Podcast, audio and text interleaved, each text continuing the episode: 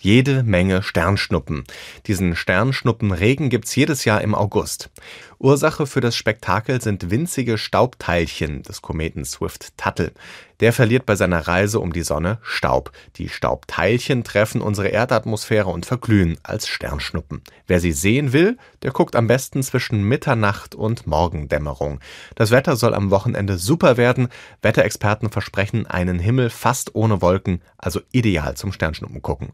Diese Sternschnuppen werden übrigens auch Perseiden genannt. Das liegt daran, dass sie aus dem Sternbild Perseus kommen.